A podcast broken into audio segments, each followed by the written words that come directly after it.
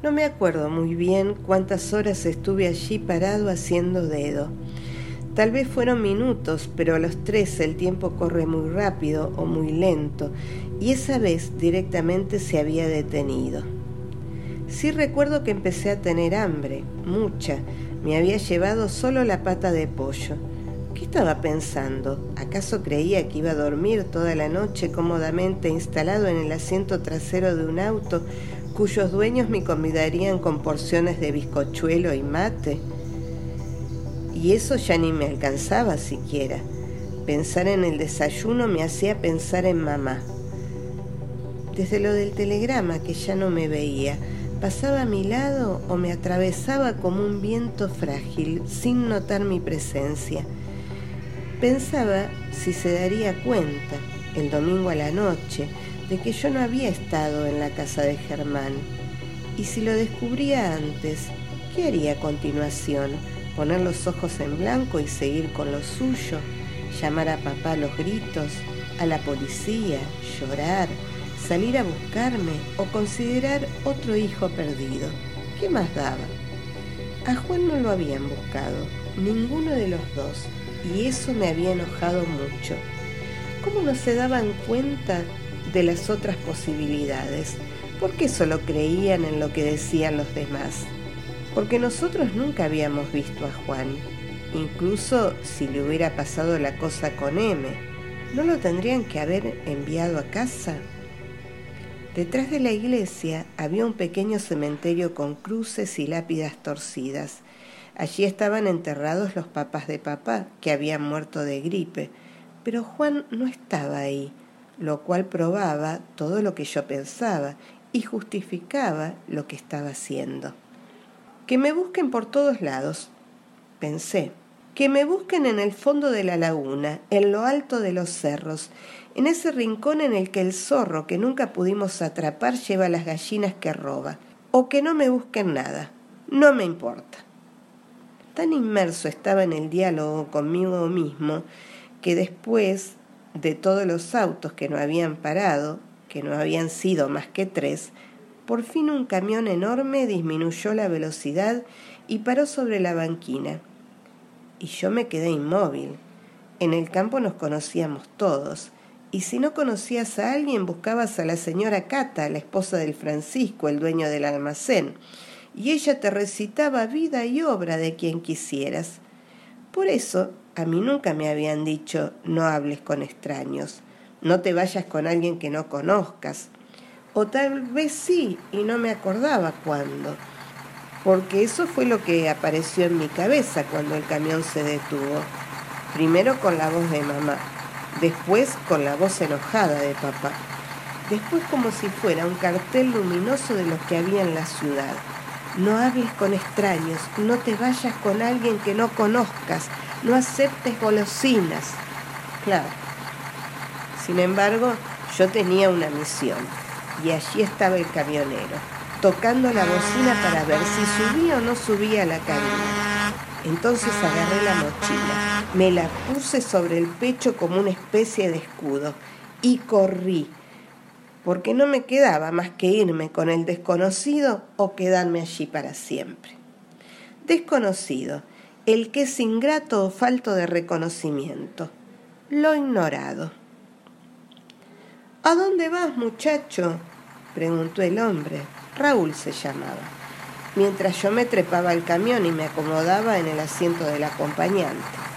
La ciudad. Llego cerca, pero después me desvío. ¿Te sirve? Me sirve. ¿Estás solo? Yo miré alrededor, tal vez el hombre había visto algo que yo no, una sombra de otro mundo, un espectro. Sí. ¿Y tus papás te dejan viajar solo de noche? ¡Qué padres modernos! A mí me dio un poco de risa lo de padres modernos, pero no dije nada, a ver si Raúl terminaba dejándome en la comisaría más cercana con el aviso de escapó de la casa. Por unos minutos me quedé en silencio. Le cebé unos mates a Raúl, pero no tomé ninguno. No aceptes golosinas servía también para no aceptes mates. Miré por la ventanilla, Pensé mucho en lo que haría al llegar y me di cuenta de que no tenía tanta idea como creía. Y como si todo allí fuera lo más normal del mundo, el camionero me leyó la mente y preguntó, ¿Y qué vas a hacer cuando llegues a la ciudad? Em, lo voy a visitar a mi hermano. Estudia en la universidad. Qué quilombo las universidades, ¿no?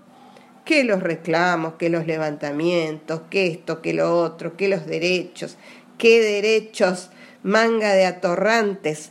Los estudiantes estudian y nada más. Y si no les gusta, a trabajar, a la colimba. ¿No te parece?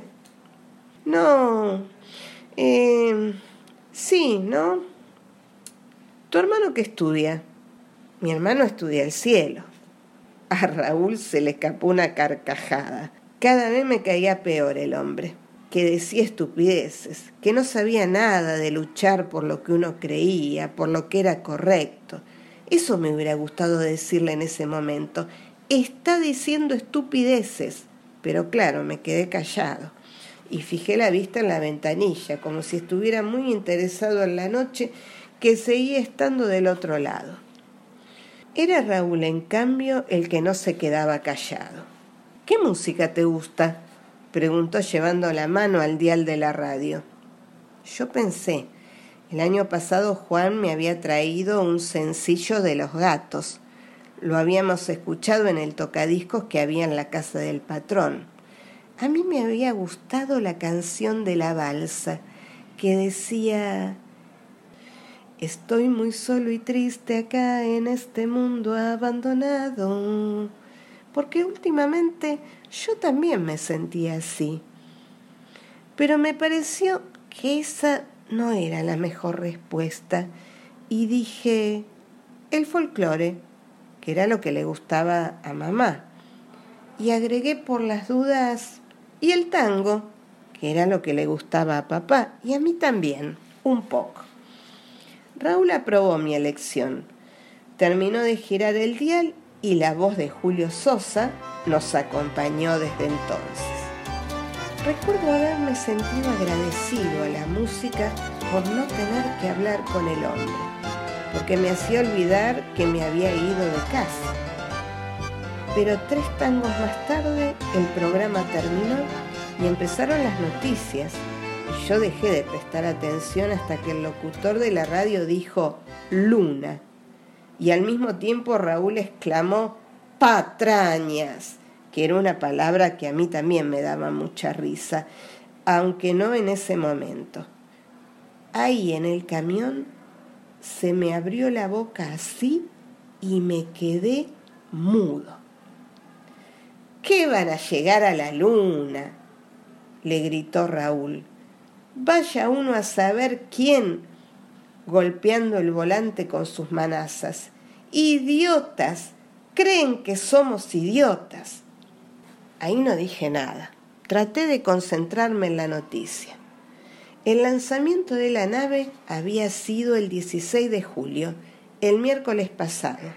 Yo ya lo sabía, por eso me había ido ese sábado porque se calculaba que al día siguiente la nave estaría lunizando y debía estar ahí, claro.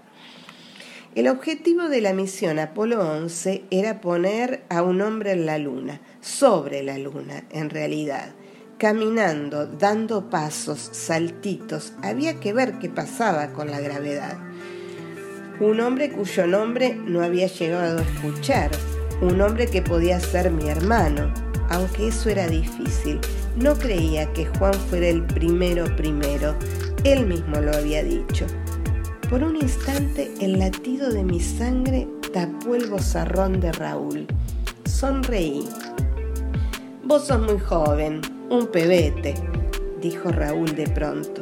Y no sabes nada, así que escúchame bien lo que te voy a contar. Para que no te engañen, porque eso intentan hacer, engañarnos a todos. Me hubiera gustado decirle al hombre que yo sabía un montón, que en verdad lo sabía todo, pero respiré hondo.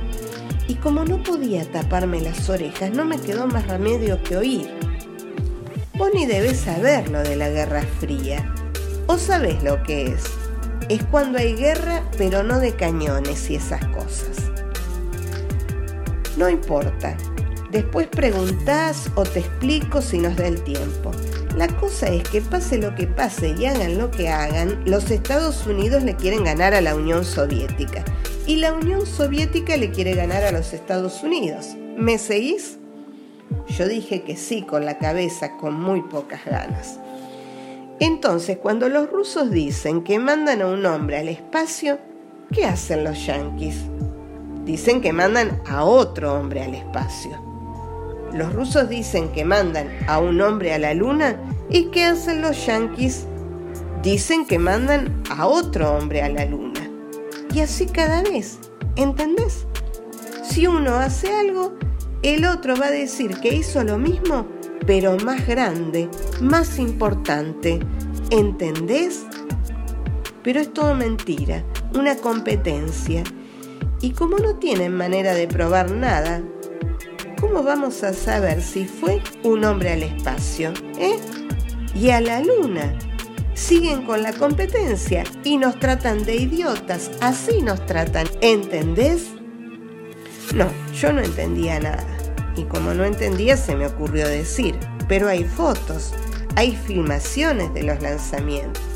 Fotos, filmaciones. El muchacho dice que hay fotos.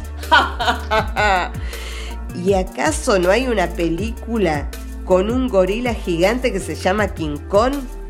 ¿Y es verdad? No, no es verdad. Se puede inventar cualquier cosa, pebete, y esas fotos de la luna las sacan acá. Está todo preparado, es todo pintura y cartón. Escenografía le dicen, ¿entendés? Mirá si un hombre va a volar a la luna. ¿Y sabes por qué es imposible? Lo sabes porque es imposible, tan sencillo como eso. No existen cohetes que puedan viajar al espacio, pebete. Y además, acá Raúl se calmó un poco, bajó la voz, hasta inclinó la cabeza como si tuviera un secreto y allí mismo en el camión alguien más pudiera estar escuchando los seres humanos no pueden salir al espacio, explotan, se te salen las tripas por los ojos, eso está comprobado, ¿entendés? Ahí lo miré a Raúl, con los ojos entrecerrados, preguntándome si estaba a tiempo de saltar del camión o si me lastimaría demasiado. Él interpretó mi gesto como un no, como que no entendía, y siguió. Vos que sos un pibe de campo, ¿qué pasa si atás una rana a uno de esos cohetes de Año Nuevo? ¿Explota? Tanteé. Pero claro que explota. Salta rana por todos lados. Ahora imagina un cohete mil millones de veces más grande y un hombre adentro explota, pebete, se hace puré, pebete, ¿entendés? A esa altura Recuerdo, el pecho me subía y me bajaba con furia, como si en vez de viajar en el camión estuviera corriendo al lado de él. Y en mi cabeza le dije un montón de cosas a Raúl.